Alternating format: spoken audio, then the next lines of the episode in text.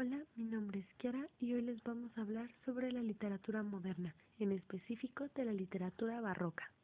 La literatura del barroco se extiende desde 1600 hasta 1725.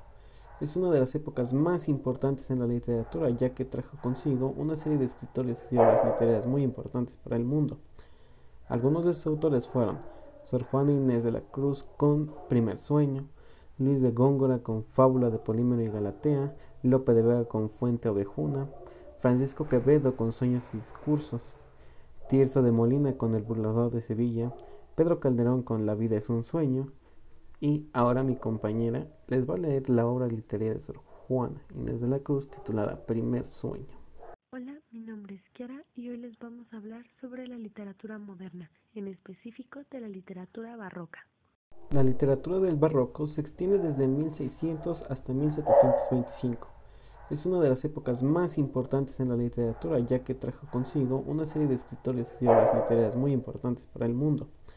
Algunos de sus autores fueron Sor Juana Inés de la Cruz con Primer Sueño, Luis de Góngora con Fábula de Polímero y Galatea, Lope de Vega con Fuente Ovejuna, Francisco Quevedo con Sueños y Discursos, Tirso de Molina con El Burlador de Sevilla, Pedro Calderón con La vida es un sueño, y ahora mi compañera les va a leer la obra literaria de Sor Juana Inés de la Cruz titulada Primer Sueño.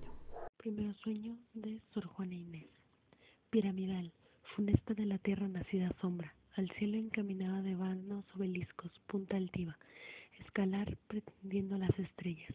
Si bien sus luces bellas, exentas siempre, siempre rutilantes, la tenebrosa guerra que con negros vapores le intimaba a los vapores sombra fugitiva, burlaba tan obstantes que su atescado ceño al superior convexo aún llegaba del orbe de la diosa que tres veces hermosa con tres hermosos rostros se ostenta, quedado solo dueño del aire que empañaba con el aliento denso que exhalaba y en la quietud contenta del imperio silencioso.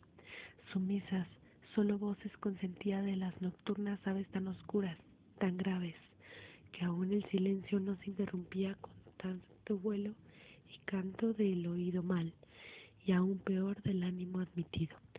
La avergonzada Nictímene acechaba de las sagradas puertas los requisitos o de las claraboyas eminentes, los huecos más propicios que capaces a, su intento le abren la brecha y sacrilegan, llegan los lucientes faroles secros de Prené, llama que extingue, sino flama el licor claro la materia grasa, consumiendo que el árbol de Minerva de su fruto. De prensas agravado con, con jugoso, sudó y rindió forzado.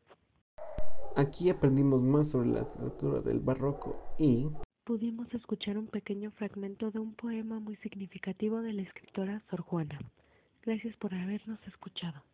Mi nombre es Yara Rivera y mi compañero es.